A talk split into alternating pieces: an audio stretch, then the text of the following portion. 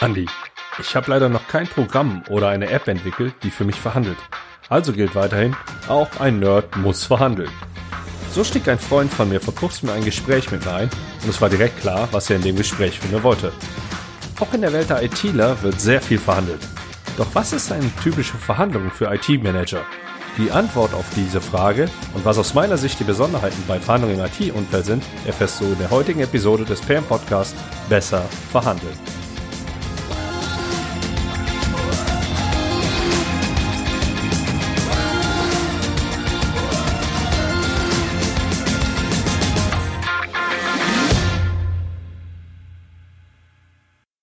Hi und herzlich willkommen beim PM Podcast Besser verhandeln. Mein Name ist Andreas Schrader und du wirst bald entweder bessere Verhandlungsergebnisse erzielen oder zumindest die typischen Fehler vermeiden, wenn du auch nur einen der unzähligen Tipps, die meine Interviewpartner und ich hier preisgeben, mit in deine nächste Verhandlung einbaust. Klingt nach leeren Versprechungen? Dann probier es doch einfach mal aus oder frag mal bei Kinexon, Sponsors, den Delta Management Consultants oder Ticketmaster nach oder noch besser Verhandle mal mit denen. Ich bin gespannt, wie du abschneidest. Bevor ich auf die Besonderheiten bei diesen Verhandlungen eingehe, möchte ich noch kurz ein aktuelles Thema aufgreifen, welches mir sehr am Herzen liegt. Zum einen erstmal danke für die zahlreichen Fragen, die sich nach meiner Gesundheit erkundigt haben. Darüber habe ich mich wirklich sehr gefreut. Und falls dir noch nicht bekannt ist, ich lebe im Corona-Kreis. Übach-Palenberg, meine Homebase, wie viele um mich herum zu sagen pflegen, gehört zum Kreis Heinsberg. Meine Eltern leben in Gangelt, wo es bereits den ersten Todesfall, den man auf den Coronavirus zurückführt, gibt. Und Langburg, das Dörfchen, das teilweise als deutsches Corona-Epizentrum dargestellt wird, beheimatet den Verein, in dem ich lange selbst gekickt habe und für dessen alte Herren-Team ich gelegentlich noch immer, naja, sowas wie Fußball spiele.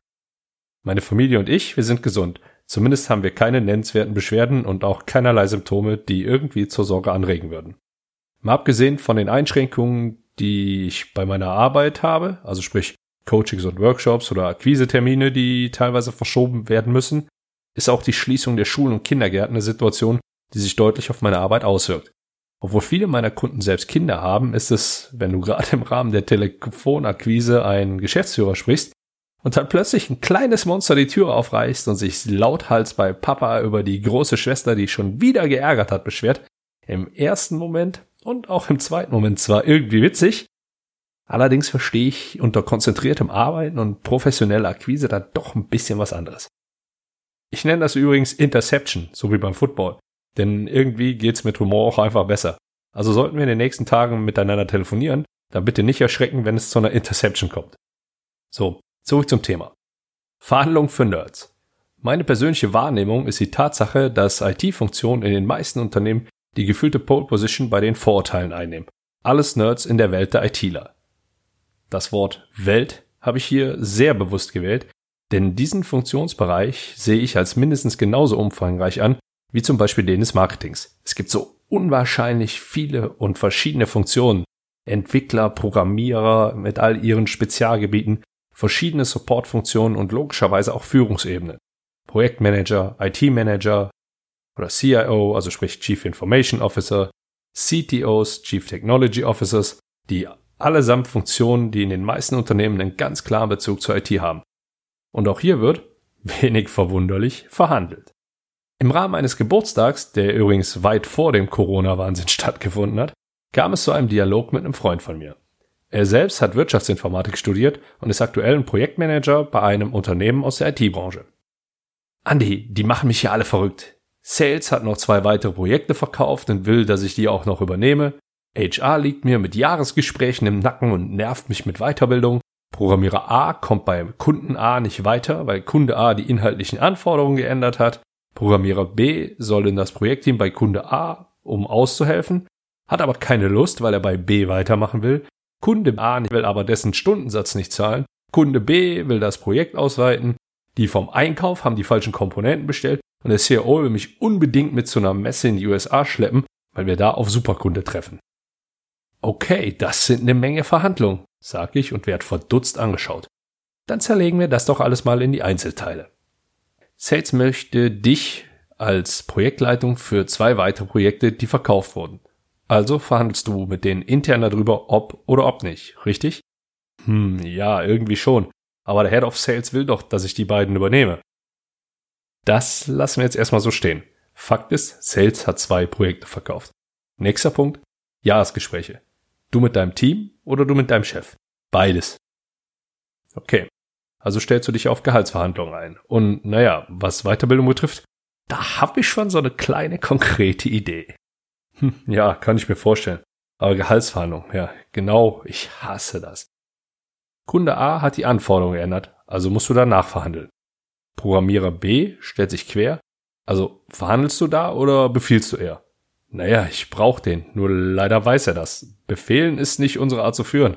Außerdem will ich den noch nicht verärgern, weil der sonst zum Wettbewerb geht. Okay. Also verhandelst du auch mit ihm, dem Projektarbeiter in deinem Team. Kunde A will den geänderten Stundensatz nicht zahlen. Das kannst du mit in die Nachverhandlung einbeziehen. Okay. Kunde B will das Projekt ausweiten. Da musst du entscheiden, ob du das verkaufen möchtest oder ob du das lieber an Sales übergibst. Sales hat das beim letzten Mal schon nicht geschafft. Das mache ich lieber selbst.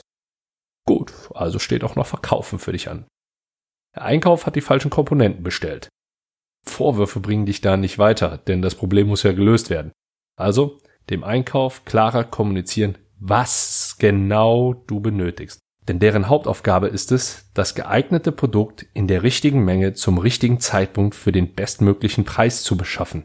Das technische Verständnis dahinter sollte zwar gegeben sein, doch solltest du da besser ganz genau hinschauen und auch ganz, ganz klare Ansagen machen. Hm. Du meinst also, ich hätte die Spezifikation der Komponente noch klarer aufschreiben sollen?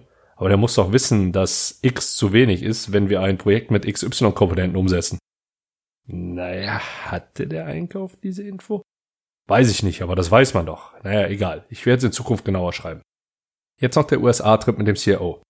Ja, Bock hätte ich ja schon, nur dann bleibt hier wieder alles liegen und da drüben wird eh fast nur ergebnislos gequatscht. Das lohnt sich für mich eigentlich gar nicht. Also interne Verhandlungen mit den Vorgesetzten. Du siehst echt überall Verhandlungen drin, oder? Naja, wissenschaftlich betrachtet entspricht das ja auch den Kriterien. Nur will ich klugscheißer dich Nerd jetzt mal nicht weiter überfordern. Spreche einfach mit deinem CRO und erläutere ihm die aktuelle Lage. Mach dir vor ein paar Gedanken über die Gesprächsalternativen, wie zum Beispiel ein Videocall, und fordere doch ein paar klare Ziele für die Reise. Okay. Okay, kurzer Cut. Diese Vorgehensweise hast du bei mir schon mal gehört, und zwar in Episode 41. Verhandlungen Marketing. Und dabei wird vor allem deutlich, dass im, nennen wir ihn mal, normalen Alltagswahnsinn, das meine ich positiv, eine Menge Verhandlungen anfallen. Und für die, die es interessiert, das ist sogar wissenschaftlich belegbar. Die große Herausforderung in der Praxis ist, auf eben genau diese Situation vorbereitet zu sein. Und auch ich hatte und habe häufig Situationen, in denen ich verhandle, ohne mich großartig auf jede einzelne dieser Verhandlungen vorbereiten zu können. Damit du in solchen Situationen die Oberhand und vor allem den Überblick behältst, solltest du a. priorisieren und b. für dich im Vorfeld geeignete Forderungen und Taktiken parat legen. Sechs von den acht Verhandlungen, die wir oben angesprochen hatten, also sprich die, die mein Freund zu führen hat, sehe ich als alltäglich an.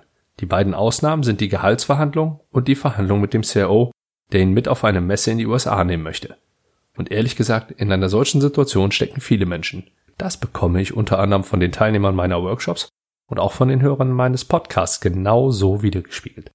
Deswegen hier auch ein kleiner Tipp am Rande. Spreche ruhig auch mal mit Branchenfremden über solche Dinge. Du wirst erstaunt sein, wie sehr sich die Situationen gleichen. Und du bzw. ihr werdet sicherlich davon profitieren.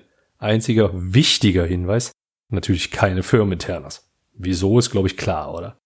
Wie du was priorisieren kannst, das kann ich dir hier leider nicht mit auf den Weg geben. Bei den Forderungen und Taktiken sieht das allerdings schon wieder ein bisschen anders aus. Zwar reichen in der Regel knapp drei bis vier Forderungen für diese Verhandlung, solltest du insgesamt ungefähr 15, besser 20 Forderungen parat haben. Setz dich also am besten gleich mal hin und schreib dir 20 Forderungen für deine alltäglichen Verhandlungen auf. Wenn du Inspiration benötigst, dann höre dir die Episoden 5 und 13 nochmal an.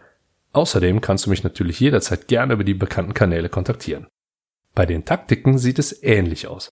Meine Lieblingstaktik, zusammenfassen, ist bei mir schon so in Fleisch und Blut übergegangen, dass ich es oftmals gar nicht genau mehr merke, wenn ich das gerade mache. Und dahin kannst du auch kommen. Suche dir 10 bis 20 Taktiken aus und versuche diese in deinen Alltag zu integrieren. Und jede Woche oder gerne auch alle zwei Wochen nimmst du eine neue hinzu. Einzelne Taktiken habe ich hier im Podcast schon sehr oft erwähnt. Auch meine Interviewgäste haben schon sehr, sehr viele Taktiken preisgegeben. Und wenn du dafür eine Abkürzung nutzen möchtest und Taktiken schnell erlernen möchtest, dann Achtung, Eigenwerbung. Melde dich doch zu einem meiner erstklassig Verhandeln-Workshops an. Die Teilnahme ist übrigens eine gute Trainingsmaßnahme, um intern Verhandlungen zu trainieren. Wenn du dabei Hilfe benötigst, dann melde dich sehr, sehr gerne. So, jetzt ist abschließend noch die Frage zu beantworten, was die Besonderheiten bei Verhandlungen im IT-Umfeld sind.